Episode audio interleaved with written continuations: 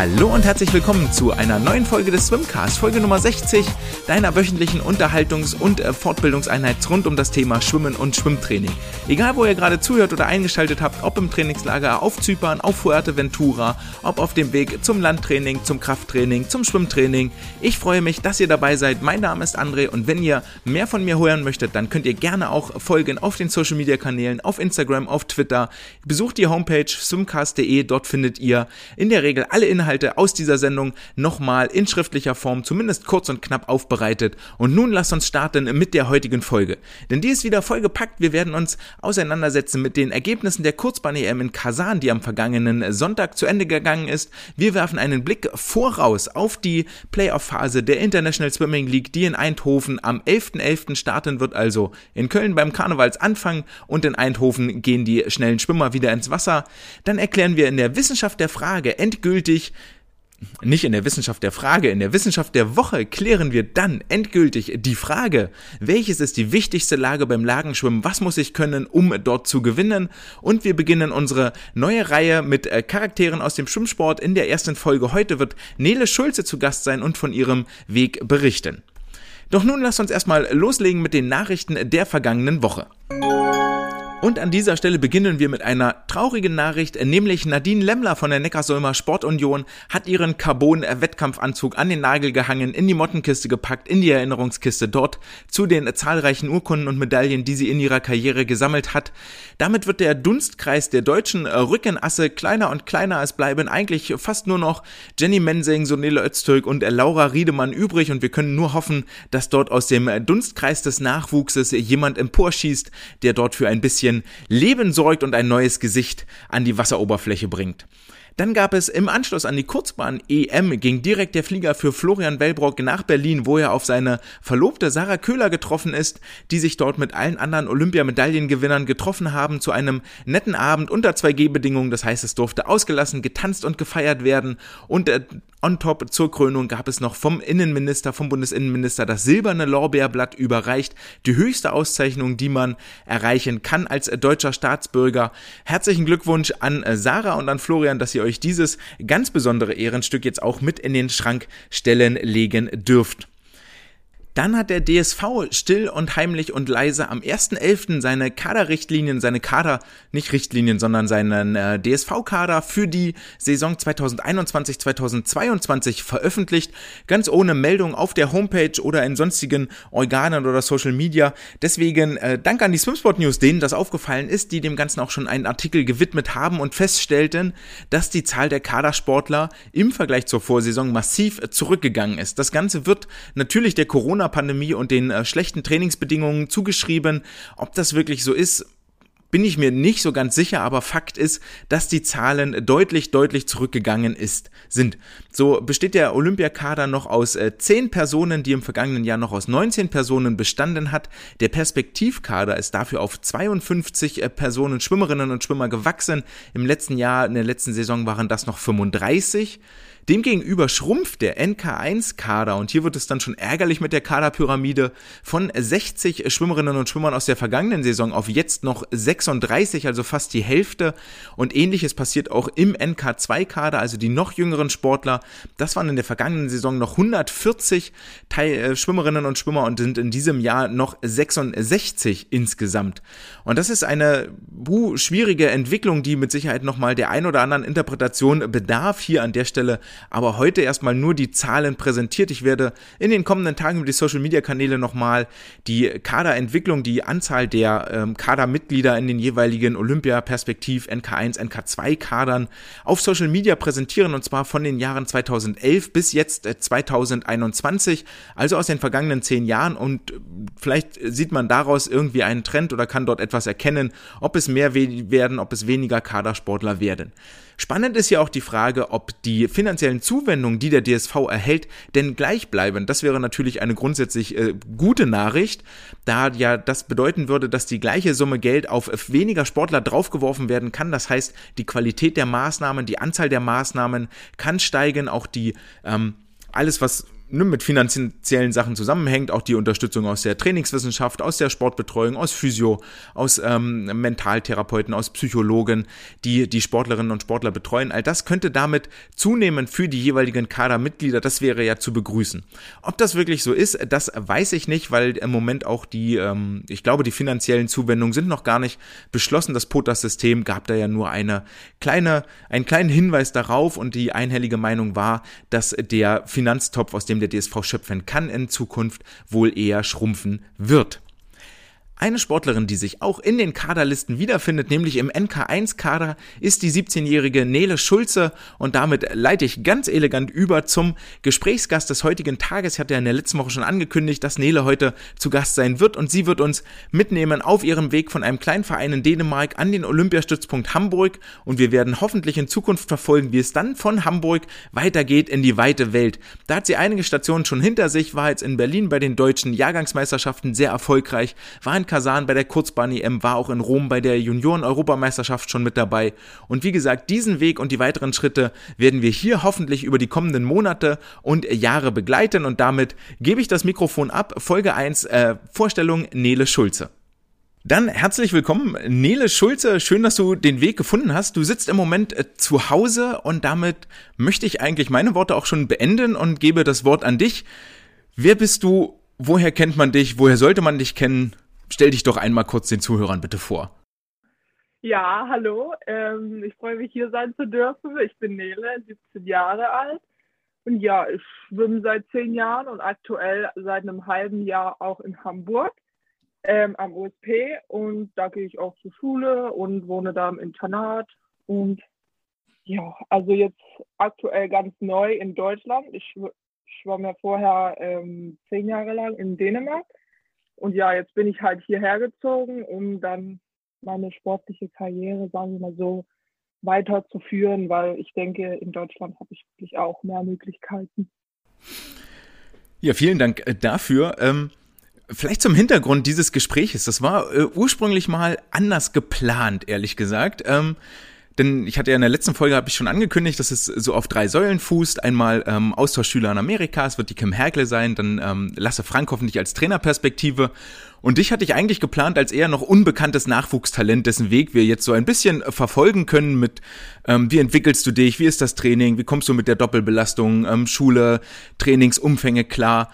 Und ähm, du bist im Sommer schon die Junioren-Europameisterschaft mitgeschwommen in Rom und wollte eigentlich dann so diesen Weg des Talentes nachzeichnen, das still und heimlich an seinem Traum arbeitet. Und dann hast du dem ein bisschen einen Riegel vorgeschoben und bist so ein bisschen quergeschossen, weil du nämlich schon bei den deutschen Kurzbahnmeisterschaften Aufmerksamkeit auf dich gezogen hast mit einer Gold- und zwei Silbermedaillen und hast dann bei den deutschen Jahrgangsmeisterschaften nochmal nachgelegt mit insgesamt fünf Titeln. Und nun folgte auch noch mehr oder also schön für dich, fatalerweise jetzt für die Idee, die ich hatte, aber nichtsdestotrotz letzte Woche der erste Auftritt im großen DSV-Team, im Senioren-DSV-Team bei der Kurzbahn-EM in Kansan.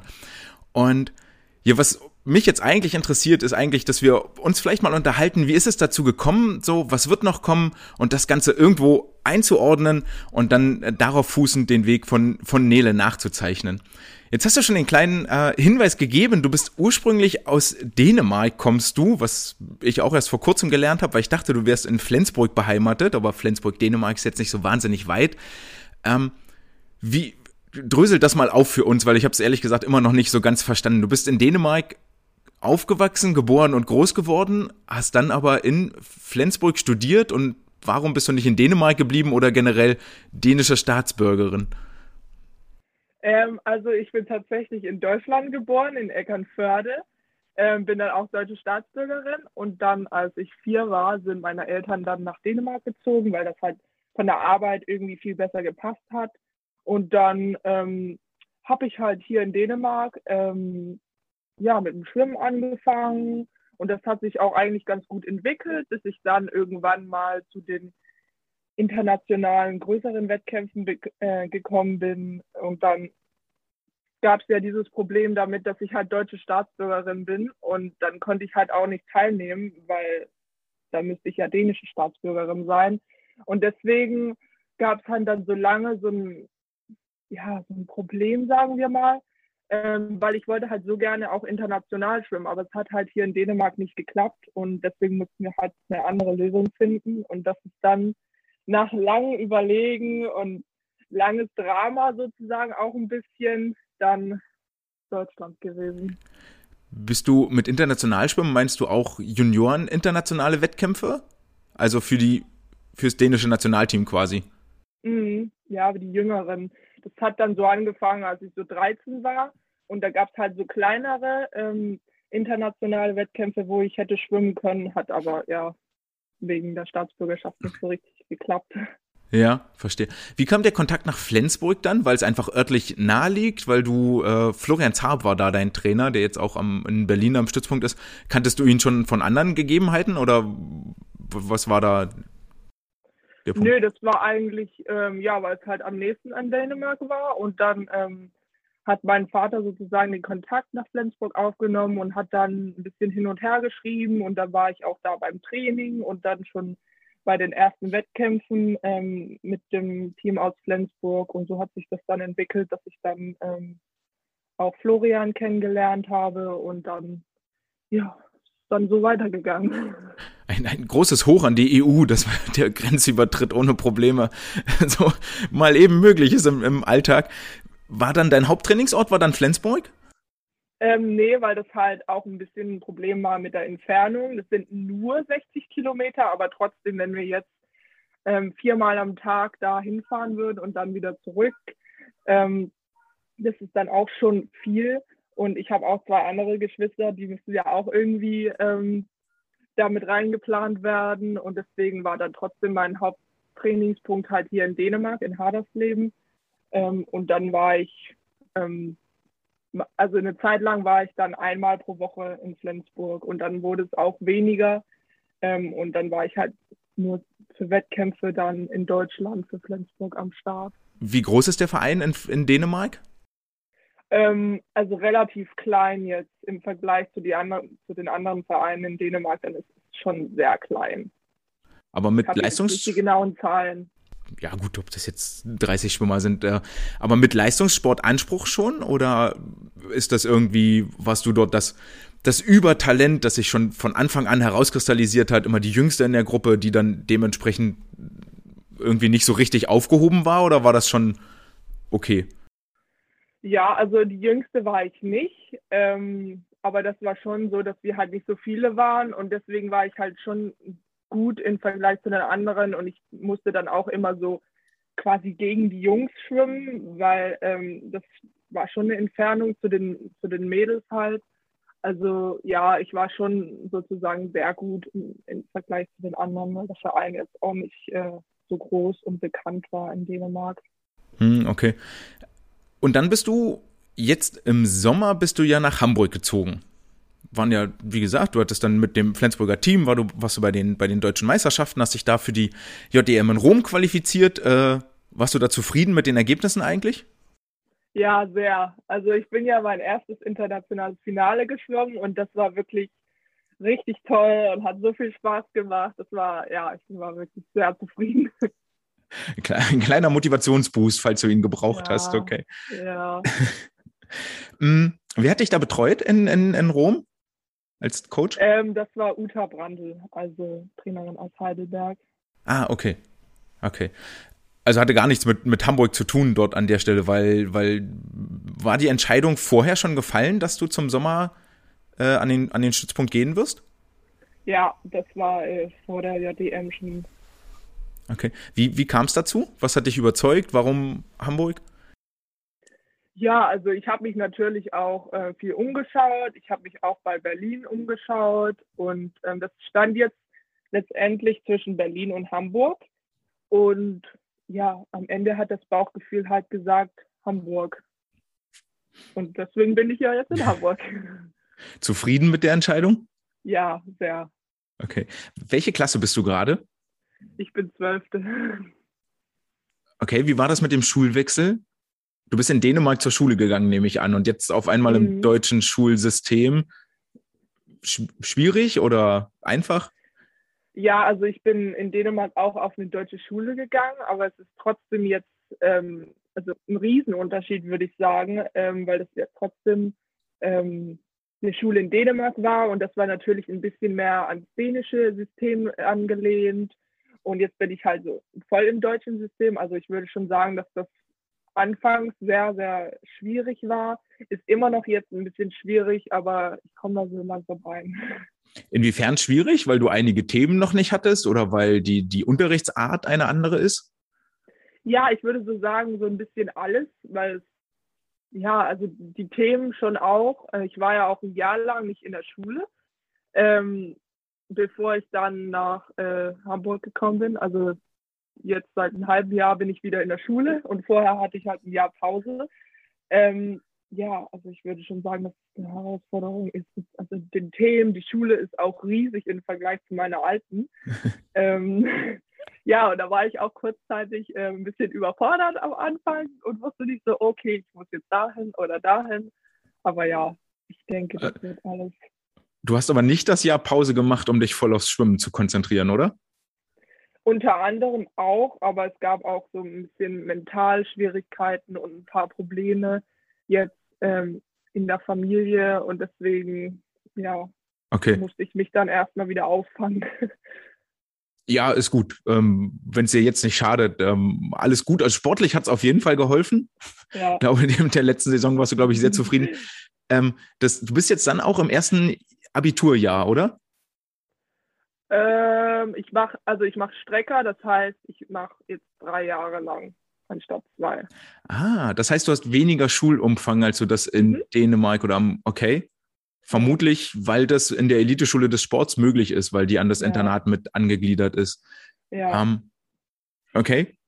Kommt dir das entgegen oder würdest du lieber in, also war das deine freie Entscheidung oder ist das etwas, was sowieso stattfindet?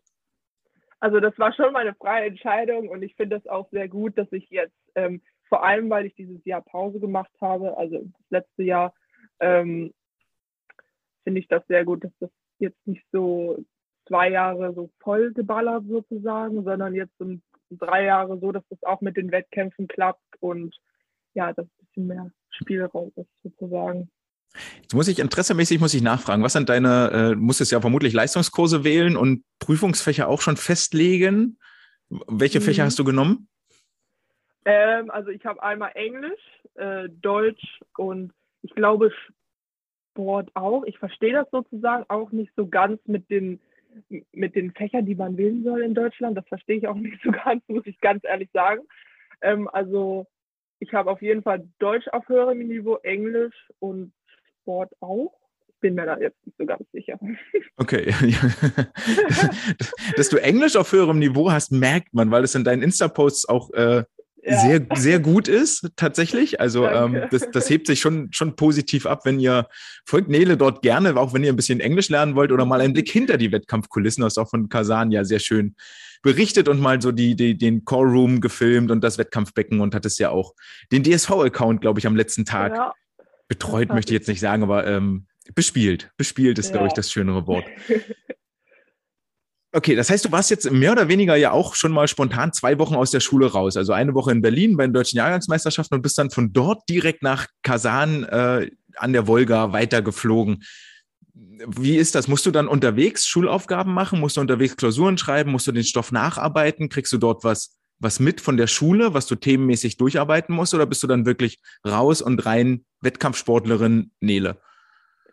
Also ähm, Klausuren können wir tatsächlich auch ähm, bei den Wettkämpfen schreiben. Habe ich jetzt nicht gemacht, weil es ähm, die Lehrer fanden das am besten, wenn wir erstmal die ersten Klausuren ähm, dann auch in Präsenz schreiben. Ähm, und dann habe ich halt ähm, schon also gelernt für die ganzen Klausuren. Ich habe auch die Z Themen zugeschickt gekriegt und das Ganze, was sie halt gemacht haben in der Zeit, wo ich weg bin. Also ich habe auch Schule gemacht, ja. Okay.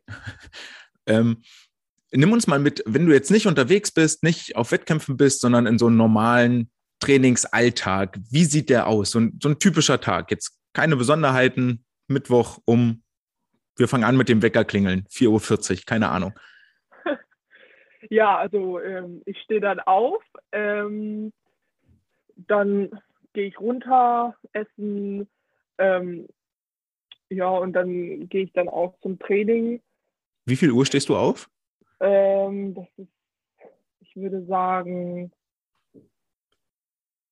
6 Uhr 45. Das kommt halt immer aufs Training auf, aus, an. ähm, ja, und dann stehe ich halt auf, esse was, äh, mache mich fürs Training fertig, packe meine Sachen, wenn ich sie nicht schon vorher gepackt habe. Ähm, und dann gehe ich zum Training, ähm, schwimme dann von 7.30 Uhr bis 9.30 Uhr.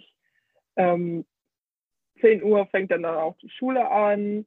Und ähm, das ist dann halt auch sehr wenig Unterricht, was wir haben. Ähm, manche Tage habe ich nur anderthalb Stunden Unterricht und manche halt bis 16 Uhr. Also schon ein bisschen Unterschied. Ähm, ja, und dann kommt es halt darauf an, ob ich bis 16 Uhr habe oder bis 11.30 Uhr, ähm, ob ich es dann wieder rüber ins Internat schaffe oder nicht. Aber meistens schaffe ich es wieder rüber und dann mache ich da, wenn ich es schaffe, noch vorher meine Schulaufgaben, Hausaufgaben, ähm, esse wieder was und dann geht es eigentlich wieder los zum Training. Ähm, ja, das ist dann auch von 16, 15 bis 17.30 haben wir dann Krafttraining oder halt dann Wassertraining von äh, 17.30 bis 19, 19.30 so ungefähr. Ja, und dann mhm. wieder nach Hause und dann geht es schon ins Bett oder Schulaufgaben machen, wenn ich es nicht schon gemacht habe. Okay, 20, 20, Uhr ins Bett ist ganz schön zeitig. Was machst du abends ja. noch, um dich, um dich nach dem Trainingstag vielleicht noch zu entspannen? Je nachdem, wie das Training war, ist man ja auch noch gerne mal ein bisschen aufgeregt, aufgeputscht, gerade wenn es möglicherweise nicht so lief, wie man sich das äh, gerne gewünscht hätte? Ja, da mache ich äh, sowas wie, ähm, ja, so Erholung. Also wenn ich jetzt schlafen gehe, habe ich nicht so richtig das Gefühl, dass mein Kopf sich erholt. Und deswegen muss ich so, lege ich mich dann noch ins Bett und schaue einen Film, so dass ich halt mich auch mental runterfahre. Ähm, weil ich dann das Gefühl habe, dass ich halt so auch was ähm, ja, gemacht habe, um ja, mich mental zu erholen. Und also ich meditiere auch ein bisschen, aber ich mache meistens so in so einen Film an, irgendwas zu essen, snacken noch. Ähm, und dann schaue ich halt den und dann gehe ich danach ins Bett, weil für mich funktioniert das nicht, wenn ich einfach nur schlafe, weil dann schlafe ich halt und bin ich aktiv in diesem, okay, ich muss mich jetzt mental erholen Status. Ich weiß nicht, ob man das versteht, wenn ich das jetzt so erkläre, aber es ist so. Äh, ich, ich verstehe das äh, durchaus. Ich glaube, das, ja, es ist nachvollziehbar. So, wenn du, wenn du nach so einem anstrengenden Tag willst, nochmal Pause für den Kopf, nicht nur der Körper muss ja. erholen. Das ist, das glaube ich schon, das leuchtet ein. So, das ist, äh, kann man nachempfinden. Sportlich jetzt nochmal gesehen, wir haben jetzt so dein, dein ja, schulischen ähm, Tagesablauf ähm, sportlich. Jetzt in den letzten Wochen, was passiert ist, trainingstechnisch. Wie viel, wie viel Hamburger Arbeit steckt da schon drin? Wie viel Arbeit aus Haderslev, Schrägstrich, äh, Flensburg äh, steckt da drin in den Erfolgen, in den Zeiten, in den Fortschritten, die du gemacht hast? Boah, also ich würde sagen, dass das jetzt also so fast 50-50 ist weil ich hatte wirklich das Gefühl, seitdem ich in Hamburg bin, dass es mir wirklich sehr, sehr viel gebracht hat. Vor allem das Krafttraining finde ich richtig, richtig gut. Ähm, also ich würde schon fast sagen, dass das ähm, so 50-50 ist, würde ich mal so schätzen. Mhm. Ja. Habt, ihr, habt ihr am Saisonanfang festgelegt, okay, Nele, an dem Punkt stehst du jetzt gerade, du kannst super Brustschwimmen, so, das wissen wir alle. Jetzt wissen wir seit den DJM, dass auch das Kraul- und das Delfinschwimmen nicht zu verachten ist. Also mhm. ganze Lagenpaket könnte da noch kommen. Habt ihr euch da am Anfang der Saison mal hingesetzt und gesagt, okay, da stehst du jetzt gerade, wir arbeiten an den und den Punkten, die und die Lagen oder Strecken würden wir gerne noch mit dazu nehmen und das ist unsere Roadmap zum Saisonziel, also am Saisonende, weiß ich nicht, offene Deutsche, deutsche Jahrgangs, wie auch immer. Mhm. Ja, also das haben wir ähm, tatsächlich noch nicht gemacht, aber das kommt noch. Ähm, ich habe äh, Olbrecht-Test gemacht. Ähm, das ist so ein Laktattest und dann kommen halt auch bestimmte Werte raus, wo man so sehen kann, okay, woran muss ich jetzt arbeiten und woran nicht. Und das haben wir äh, noch nicht gesprochen, aber äh, darüber gesprochen. Mhm. Aber das kommt noch. Ja, wenn ich wieder aus der Quarantäne raus bin und zurück in Hamburg bin. Wie lange bist du noch in Quarantäne? Also ich bin bis Montag in Quarantäne. Vorausgesetzt, mein Test ist jetzt negativ, den ich dann mache. Ähm, dann bin ich wieder am Montag raus. Okay. Mm, zum Sportlichen nochmal zurück. Das, das, was du gerade gesagt hast, ist ja eher so physiologisch. Wie, wie gut ist meine Leistungsfähigkeit im Körper? Aber habt ihr auch schon Technikanalysen gemacht, technische Defizite ausgearbeitet oder Dinge ausgearbeitet, die du sehr gut kannst? Äh, nein, noch nicht. Okay. Ja, alles okay. Was ist das Ziel am Saisonende? Wo soll es hingehen? Also auf jeden Fall ähm, die Langbahn-EM in Rom wird auf jeden Fall äh, angestrebt. Das Stadion ja, kennst du schon? Also, ja, das kenne ich schon. Das ist auch richtig cool. Also das ist auf jeden Fall das Ziel.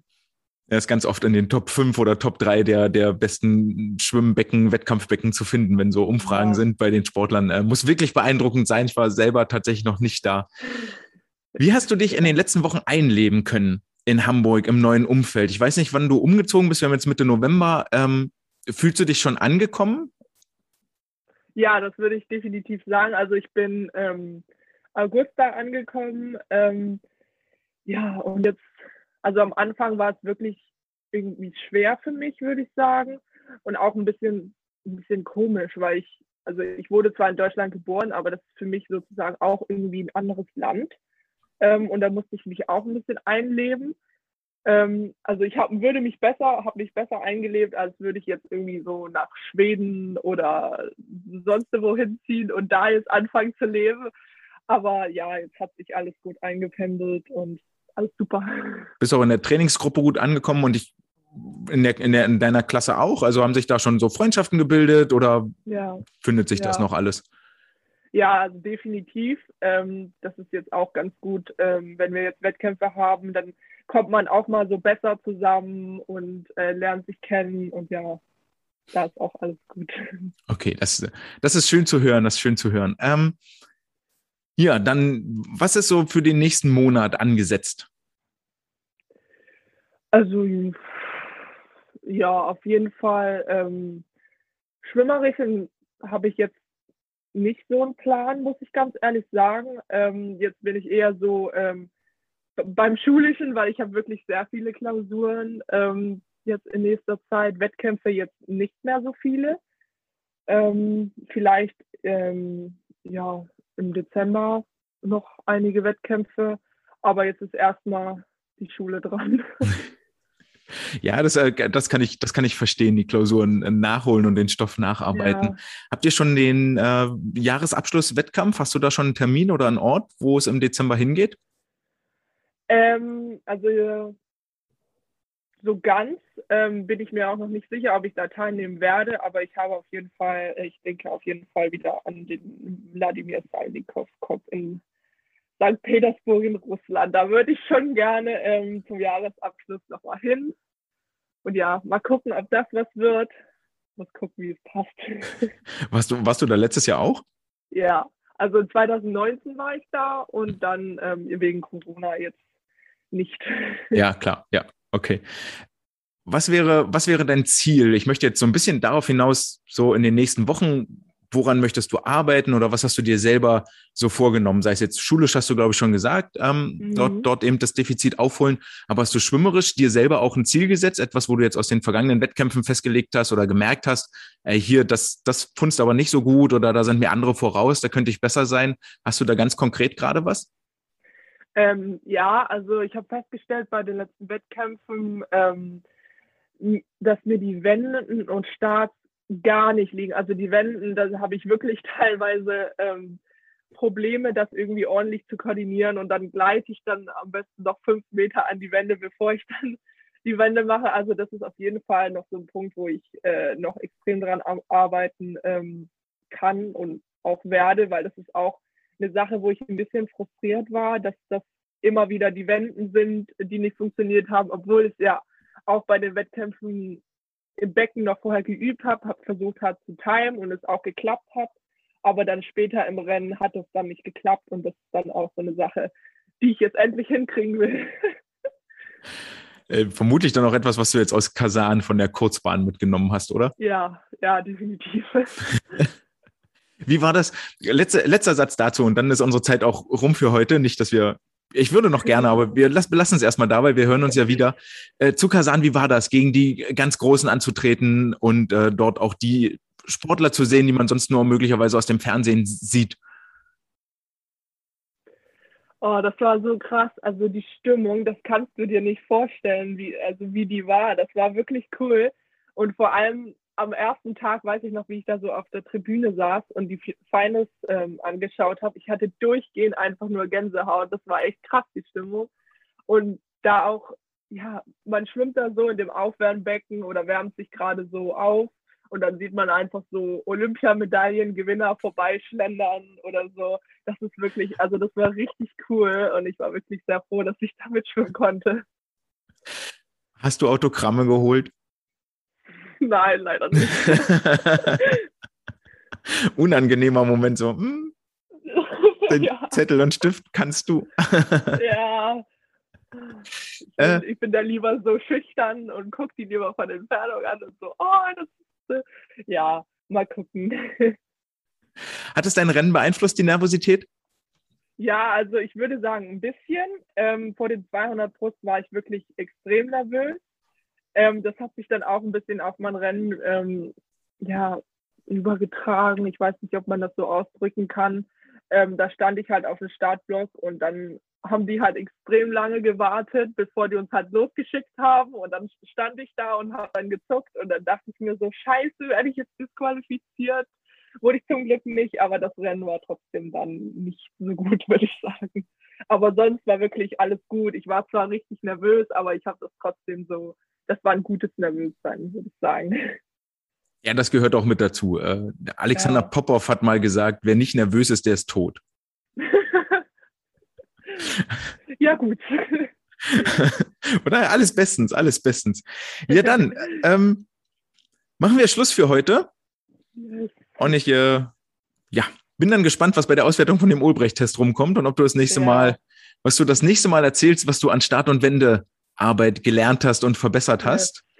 Ja. Und äh, bis dahin gratuliere ich dir erstmal zu, den, zu dem sehr, sehr erfolgreichen Saisonstart. Dankeschön. Und freue mich aufs nächste Mal. Danke, dass ich hier sein durfte. Sehr gern. Die Freude war meinerseits. Bis äh, in vier Wochen ungefähr. Tschüss. Tschüss. Damit willkommen zurück in der regulären Folge. Ich hoffe, es hat euch gefallen und ihr konntet einen Einblick bekommen in Neles Leben, in Neles bisherigen Karriereweg und was sie so in den nächsten Wochen noch vorhat. Wie gesagt, ich, äh, wir werden versuchen, am Ball zu bleiben und sie dort weiter zu begleiten. Im Gespräch mit Nele ist auch schon der Begriff Kurzbahn-EM in Kasan gefallen. Dort waren in den letzten, in der vergangenen Woche die DSV-Starterinnen und Starter unterwegs, sind dort an der Wolga in einem sehr, sehr schönen Venue, in einer sehr, sehr schönen Anlage um die Wette geschwommen mit der europäischen Elite, die vielleicht den einen oder anderen Topstar hat vermissen lassen. Unter anderem die Briten haben dort auf Starts komplett ver verzichtet. Trotzdem nach dieser ganzen Olympiasaison im Sommer kam ja wieder ein bisschen Feeling auf und zwar hieß das, von 8 bis 10 in deutscher Zeit waren die Vorläufe frühmorgens und von 16.30 Uhr bis 18.30 Uhr haben jeweils die Finals stattgefunden. Das hieß für mich zeitiges Aufstehen, Schwimmen gucken, freitags waren dann die Augenlider ein bisschen mehr auf halb acht und müde, aber für den einen oder anderen Start hat sich das durchaus gelohnt und war auch im ähm, Großen und Ganzen eine sehr sehenswerte Aktion. Wie war das Ganze für die Sportler? Es war ein sowieso schon kleines DSV-Team, das dort ähm, nominiert worden war, um sich Erfahrung zu sammeln, um auf dieser europäischen Bühne ähm, um die Wette zu schwimmen und sich mit der Konkurrenz zu messen. Das ist allerdings nochmal weiter ausgedünnt worden. Wie bereits erwähnt, Lukas Mazerat hatte einen äh, schweren Autounfall, der jetzt inzwischen wieder im Wasser ist und wieder trainieren darf, aber hat auf die EM verzichtet. Sonele Öztürk ihrerseits war gar nicht vor Ort, war geplant für die Rückenstrecken zu starten, war dann aber gar nicht mitgereist und ähm, tauchte auch im Meldeergebnis nicht mehr auf, was hieß, dass insgesamt noch 16 äh, Starterinnen und Starter übrig geblieben sind, wobei dann äh, Hanna Küchler noch im weiteren Wochenverlauf auf ihren Start über die 100 Meter Freistil verzichtet hat und Leonie Kuhlmann am letzten Tag über die 400 Meter Freistil nicht mehr auf den Startblock stieg, sodass in der Summe 14 Aktive den Wettkampfblock so mitgemacht haben, wie er auch geplant war. Die Sportlerinnen und Sportler sind soweit, glaube ich, aus einem guten ersten Trainingsblock gekommen, mit Ausnahme vielleicht von Ole Braunschweig, Leonie Kuhlmann und Marco Koch, die allesamt mit der ISL schon unterwegs gewesen sind. Äh, Isabel Gose, Jenny Mensing, Florian Wellbrock, die beim Weltcup schon einige Starts sammeln konnten und Nele Schulze, die aus den deutschen Kurzbahnmeisterschaften und deutschen Jahrgangsmeisterschaften direkt rüberkam. Also waren hier insgesamt sieben der 16 Aktiven, die schon mit reichlich Wettkampferfahrung ähm, dort nach Kasan gereist sind. Und das würde ich im Blick behalten, wenn wir die Ergebnisse uns jetzt etwas äh, genauer angucken und versuchen auch einzuordnen, ähm, was denn dort so passiert ist. Wenn wir das Ganze so Tag für Tag durchgucken, wir werden das jetzt versuchen mal etwas schneller zu machen, um das nicht ewiglich in die Länge zu ziehen, so hat, der Wett so hat die Wettkampfwoche sehr, sehr gut angefangen. Für den DSV gab es Bestzeiten durch Leonie Kuhlmann und Zoe Vogelmann über die 400 Meter Lagen, durch Ole Braunschweig über die 50 Meter Rücken und durch Isabel Gose über die 800 Meter Freistil. Und vielleicht nochmal erwähnt, das Programm von Leonie hatte es hier ganz schön in sich in der Woche in Kasan. Sie begann mit den 400 Lagen, setzte fort am zweiten Tag mit den 200 Meter Delfin, dann kam noch die 100 Meter Freistil, die 200 Meter Freistil und am Ende die 400 Meter Freistil wären auch noch in ihrem Wettkampfprogramm enthalten gewesen, die hat sie dann nicht mehr wahrgenommen. Auf Nachfrage sagte sie dann, naja, im Großen und Ganzen geht es ja eigentlich nur darum, mal gucken, was so geht und wo vielleicht noch Potenzial ist für weitere Entwicklungen, um sich vielleicht nicht nur auf die Freistilstrecken zu konzentrieren und dort den einzigen Fokus zu haben, sondern mal nach links und rechts zu schauen, wo fühle ich mich denn noch wohl, was macht mir noch Spaß, wo möchte ich mich weiterhin entwickeln. Und mit den 400 Meter Lagen als Bestzeit fing die Woche eigentlich schon mal gar nicht so schlecht an.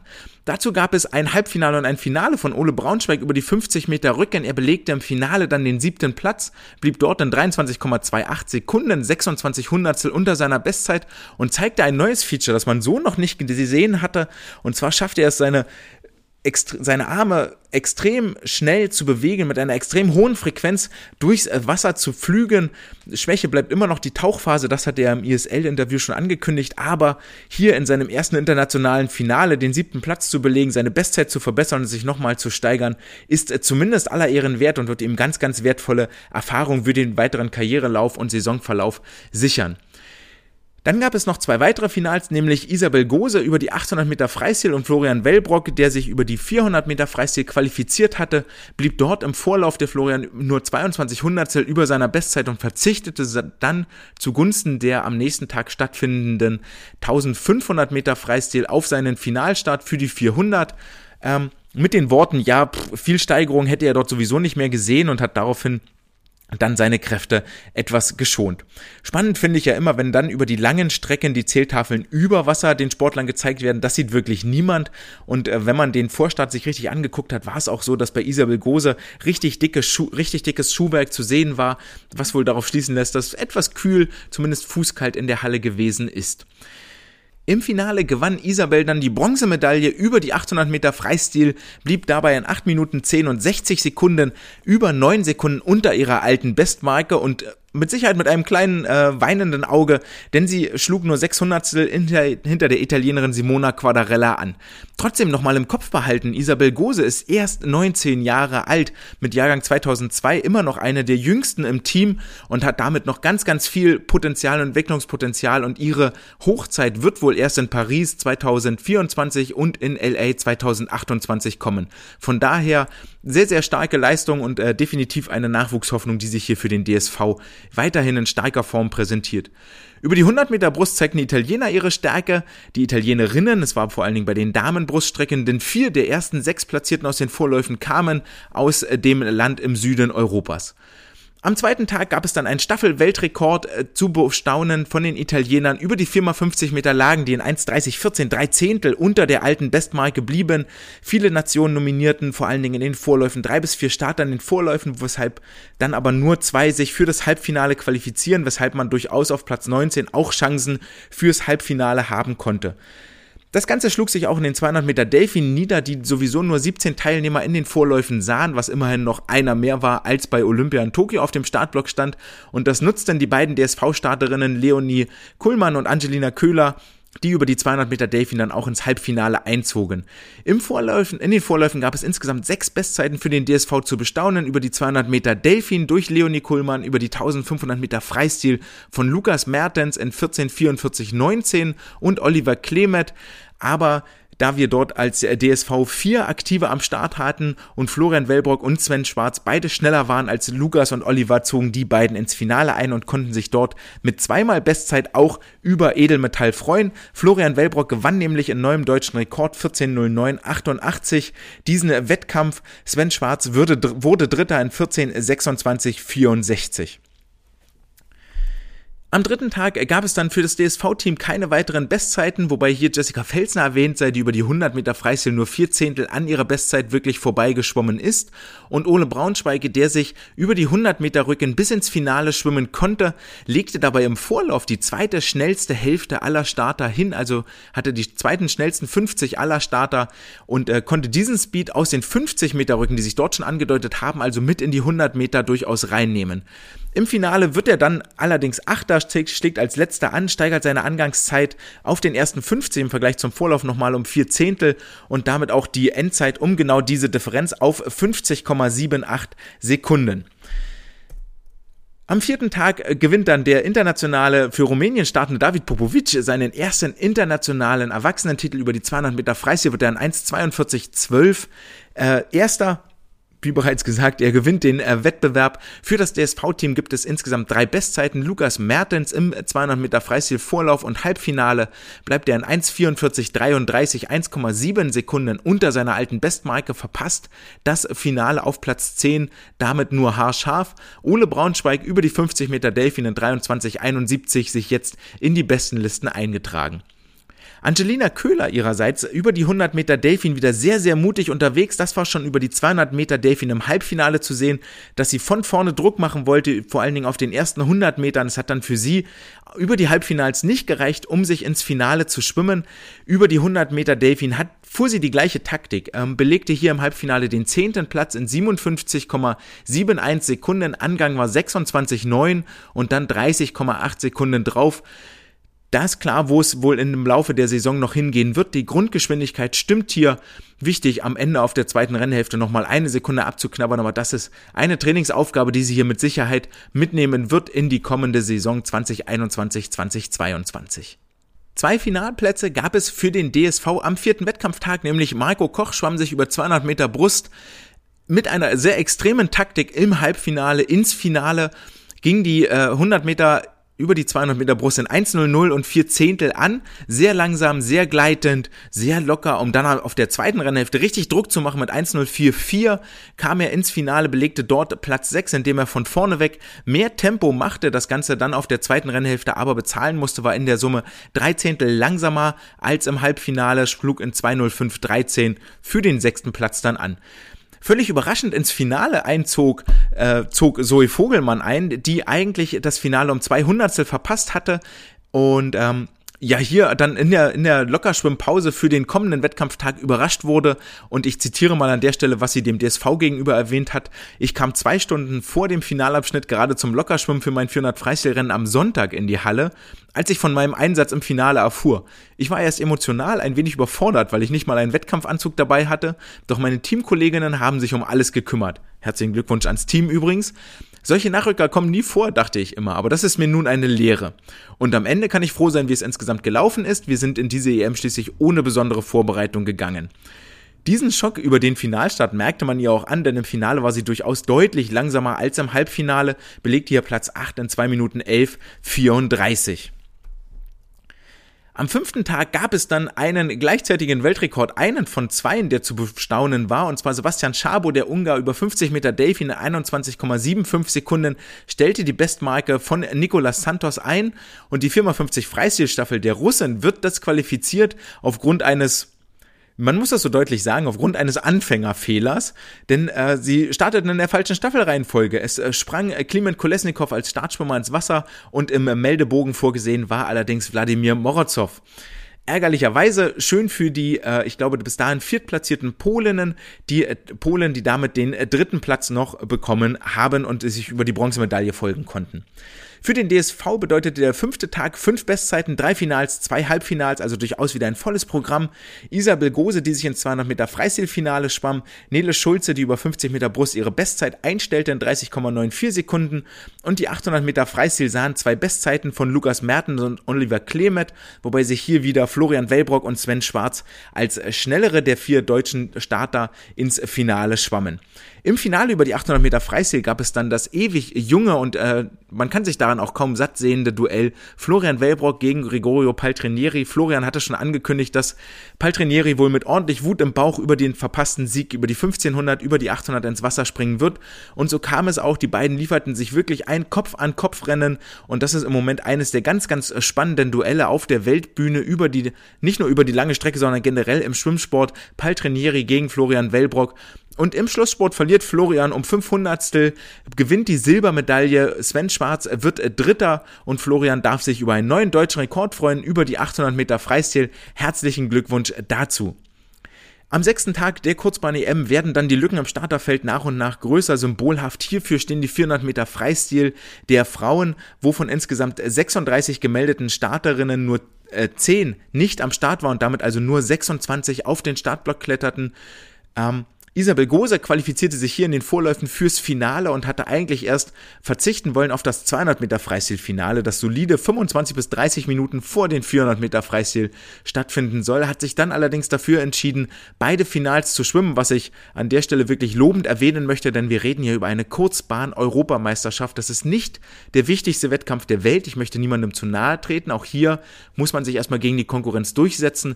Aber die wirklich großen Fische sind dann die Langbahn WM, Olympia Olympia, Langbahn, EM. Die Kurzbahn bleibt dann doch letztendlich nur der kleinere Bruder und sollte Möglichkeit geben, nämlich genau solche Wettkampfbelastungen zu simulieren, dort durchzuschwimmen und zu gucken, was geht, wie komme ich damit klar und wichtige Erfahrungen zu sammeln. Sie kritisierte natürlich völlig zu Recht dann auch äh, die Wettkampfplanung, äh, was dort auch immer im äh, Büro der, des Europäischen Schwimmverbandes vorgefallen ist. Wer sich das überlegt hat, war auf jeden Fall eine sehr, sehr dumme Idee. Ähm, und wo wir einmal beim Thema Wettkampfplanung sind und Streckenplanung, der ganze Wettkampfplan ist natürlich unverständlich kompliziert und ich verstehe nicht, wie immer noch Wettkämpfe durchgeführt werden, wo die Frauen beginnen mit 50 Brust, dann kommen die Männer mit 50 Rücken, dann schwimmen die Frauen 50 Freistil, dann schwimmen die Männer 50 Delfin, dann geht's weiter mit 200 Rücken Frauen, 100 Delfin Männer. Dieses Hickhack, so die Männer schwimmen was völlig anderes als die Frauen, ähm, mach dich fertig bei einer Wettkampfplanung, liebe Wettkampfveranstalter, bitte lasst das sein. Macht erst, von mir aus auch erst die Männer 50 Delfin, dann die Frauen 50 Delfin, dann die Männer 50 Kraul, dann die Frauen 50 Kraul und so weiter und so fort. Das ist übersichtlich, das kann man auch sich merken und planen und ist auch für die Berichterstattung viel, viel einfacher. Etwas zu erstatten haben wir auch, nämlich zwei weitere Weltrekorde. Ilya Shimanovic, der Weißrusse, über die 50 Meter Brust äh, stellt den Weltrekord ein in 25,25 von Cameron Vanderberg, die Marke, die inzwischen auch schon 13 Jahre alt ist. Und es gibt einen Weltrekord durch die Niederlande in der 4x50 Lagen Mixstaffel in 1,36,18 gibt es hier eine neue Weltbestmarke zu bestaunen. Und wenn ihr mal richtig Bock habt als Verein, dann könnt ihr das als neue Vereinsstaffel in euer Training implementieren. Lasst die Sportler auf den Startblock 4x50 Meter nicht lagen. Das wird wohl sehr, sehr schwierig, einen Weltrekord aufzustellen. Aber lasst sie das mal in Kraul schwimmen, vielleicht sogar mit Flossen, damit sie eine Chance haben, diese Bestmarke zu bieten und zu, schla äh, zu schlagen und zu unterbieten. Genau. Ähm, das ist nämlich gar nicht so einfach, aber ein schöner, schöner Anreiz vor allen Dingen mit Flossen. Für das DSV-Team zu guter Letzt äh, sei noch gesagt, äh, der, der Ordnung halber, Isabel Gose wird über 200 Meter Freistil achte. 30 Minuten später ist sie aber schon wieder so fit, hat über die 200 Freistil dann wohl auch, so wird sie zitiert, bewusst Tempo rausgenommen, weil sie wusste, ey, hier geht nichts und sie hätte auch deutliche Bestzeit schwimmen müssen für eine Medaille. Kann sich dann über die 400 Meter Freistil über eine Bronzemedaille in ihrer Vitrine freuen. Neue Bestzeit schwimmt Zoe Vogelmann über die 400 Meter Freistil in 4 Minuten 10.06. Und damit kommen wir zum Fazit der Kurzbahn-EM. Die nackten Zahlen heißt, der DSV hatte 43 Starts, davon sind 13 ins Halbfinale und 11 ins Finale gegangen, was schon mal eine ganz gute Quote ist eigentlich. Mit Medaillen ging man auch gut bestückt nach Hause. Es gab einmal Gold, einmal Silber, viermal Bronze. Medaillenträger waren Isabel Gose mit zweimal Bronze, Florian Wellbrock mit einem Gold, ein Silber und Sven Schwarz, der zweimal Bronze gewinnen konnte. Damit wird auch deutlich, die Dominanz im Moment ist klar beim DSV auf den langen Strecken zu verorten. In den, in den restlichen Lagen überzeugte noch Ole Braunschweig mit den Finaleinzügen über 50 und 100 Meter Rücken und ansonsten wurde es schon relativ düster. Marco Koch 200 Brust und äh, Zoe Vogelmann 200 Meter Lagen. Ich hoffe, ich habe da jetzt keinen Finalteilnehmer vergessen. Wenn wir das Ganze vergleichen mit äh, den Kurzbahn-Europameisterschaften vor zwei Jahren in Glasgow, dann fällt auf, dass wir weniger Medaillen geholt haben. In Glasgow gab es nämlich einmal Gold, fünfmal Silber, zweimal Bronze, also acht Medaillen im Vergleich zu sechs Medaillen in diesem Jahr. Ähm, Gold gab es für Marius Kusch über die 100 Meter Delfin damals. Silber holte damals schon Isabel Gose über die 400 Meter Freistil in 3,59,94, also schneller als sie in diesem Jahr geschwommen ist, aber das mag auch mit dem 200 Meter Freistilfinale zusammenhängen. Außerdem holten Silber dreimal Christian Diener über die 50, 100, 200 Rücken und Ramon Klenz über die 200 Delfin. Dazu kam eine Bronzemedaille, die Maiko Koch gewann über die 200 Meter Brust in 202,87. Auch er war vor zwei Jahren schneller, als er in diesem Jahr war. Der DSV darf sich in diesem Jahr insgesamt über 21 Bestzeiten freuen. Bei 43 Starts ist das auch eine ordentliche Quote, die ähm, mit Sicherheit Hoffnung weckt. Wobei festzuhalten bleibt, dass viele, viele Starts von Schwimmern und Schwimmerinnen, die auch schon vor zwei Jahren in Glasgow mit dabei waren, unter den Zeiten in Glasgow geblieben sind. Zum Vergleich, Angelina Köhler schwamm 57,70 in diesem Jahr im Halbfinale, vor zwei Jahren in Glasgow 57,03. Dann ähm, Ole Braunschweig über die 100 Meter Rücken schwamm 50,78 in diesem Jahr vor zwei Jahren in Glasgow 50,75 und das ist, glaube ich, immer noch seine Bestzeit, die dort steht. Lukas Mertens war jemand, der sich verbessern konnte in Glasgow 15,01, jetzt 14,44. Jenny Mensing vor zwei Jahren in Glasgow 2,07, jetzt 2,09 über die 200 Meter Rücken. Steigern konnte sich auch Sven Schwarz über die 1500 Freistil von 14,38 in zwei Jahren auf jetzt 14,26. Und das ist so etwas, was sich durchzieht. Ähm, ich habe da immer nur nach den besten Zeiten geguckt, nach den besten Platzierungen von vor zwei Jahren. Ähm, das ist vor zwei Jahren doch deutlich schneller zur Sache ging. Vielleicht lagen die dort anders, waren anders geplant. Wir sind nicht aus einer Corona-Pandemie gekommen. Ich hatte auch im Vorfeld schon gesagt, das Ziel war mit Sicherheit nicht die Kurzbahn EM, sondern wenn dann die Kurzbahn WM in Abu Dhabi, also mitten in einem Trainingsblock, direkt daraus. Das zeigt ja auch das Zitat von Zoe Vogelmann. Und ähm, abgerechnet wird damit am Ende der Saison beziehungsweise im Dezember dann in Abu Dhabi. Insgesamt war es ein gutes Auftreten, einige Experimente, aber auch zuverlässige Spitzenleistungen. Florian Wellbrock, Sven Schwarz, Isabel Gose sind da doch Felsen in der Brandung, die inzwischen zuverlässig ihre Ergebnisse abrufen und für Medaillen sorgen können. Ole Braunschweig ist hier auch lobend zu erwähnen. Natürlich sind Nationen wie die Niederlande, Russland oder Italien inzwischen ähm, enteilt, aber es bleibt festzuhalten, dass vor allen Dingen die Langdi Langdistanz äh, der DSV mit sich doch zu beachten ist und für Respekt sorgen sollte.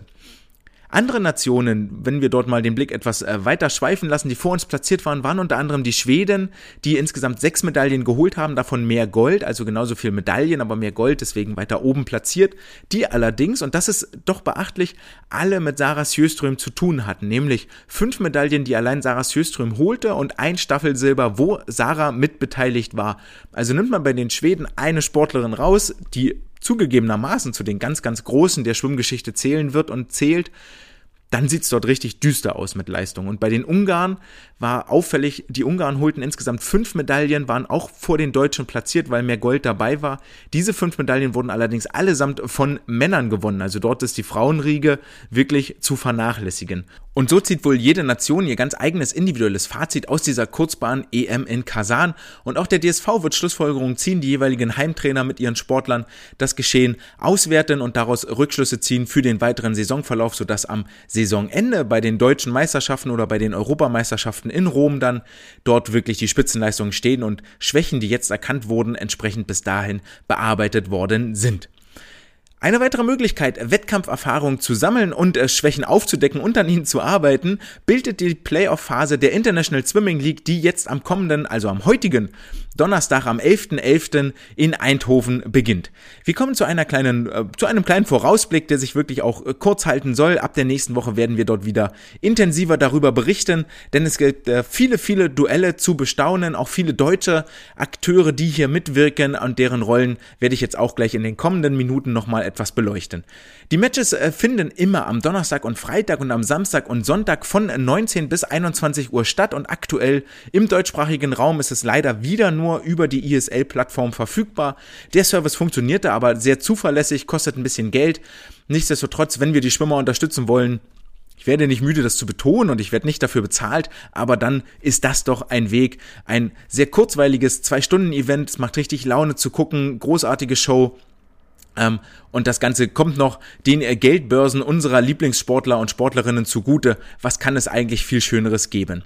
Bei der Kurzbahn-EM jetzt gab es ja auch schon einen oder anderen Teaser für den Weltrekord. Ich denke mal, Ilya Shimanovic, der jetzt für das Energy Standard Team ins Wasser springt und Sebastian Schabo, der für die Aqua Centurions das Wettkampfbecken durchpflügen wird, werden auf der Jagd nach dem Weltrekord sein und vor allen Dingen Sebastian Schabo wird sich dort mit dem aktuellen Weltrekordhalter über die 50 Delphi mit Nicolas Santos noch das eine oder andere Mal messen und da darf man schon gespannt sein, ob der Weltrekord fallen wird oder ob er den Angriffen der beiden Athleten standhält.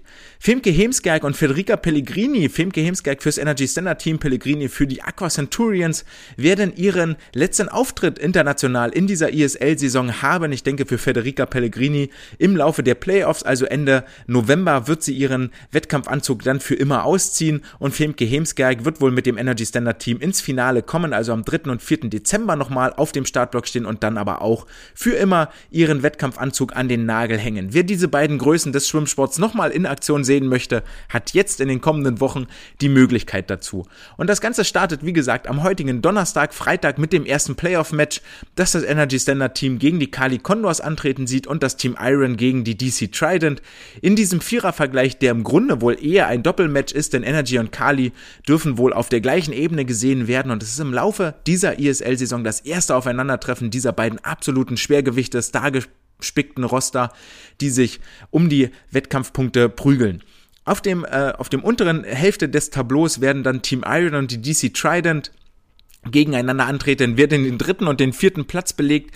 In der Regular Season, also in der Vorrunde in Neapel, hat jedes Team, wenn es zum Duell der beiden kam, jeweils einen Sieg geholt. Also hier ist es wohl ähnlich wie auch bei den oberen beiden nicht abzusehen, wer das bessere Ende für sich haben wird. Stars to Watch sind natürlich bei den Kali Condors Caleb Dressel, der ein neues Tattoo am Bein hat und gar nicht klar ist, durfte er überhaupt trainieren, konnte er überhaupt trainieren, wie fit wird er sein, wird er beim ersten Match überhaupt ins Wasser springen. Dann dürfen wir mit Sicherheit den äh, schnellsten Schnauzer seit Mark Spitz wieder begrüßen. Coleman Stewart wird im Wasser sein, der ja von den amerikanisch, vom amerikanischen Verband nicht für die Kurzbahn WM als aktueller Weltrekordhalter über die 100 Meter Rücken für die Kurzbahn-WM in Abu Dhabi nominiert worden ist, was für reichlich Verdruss nicht nur bei ihm, sondern auch bei vielen seiner Teamkameraden gesorgt hat.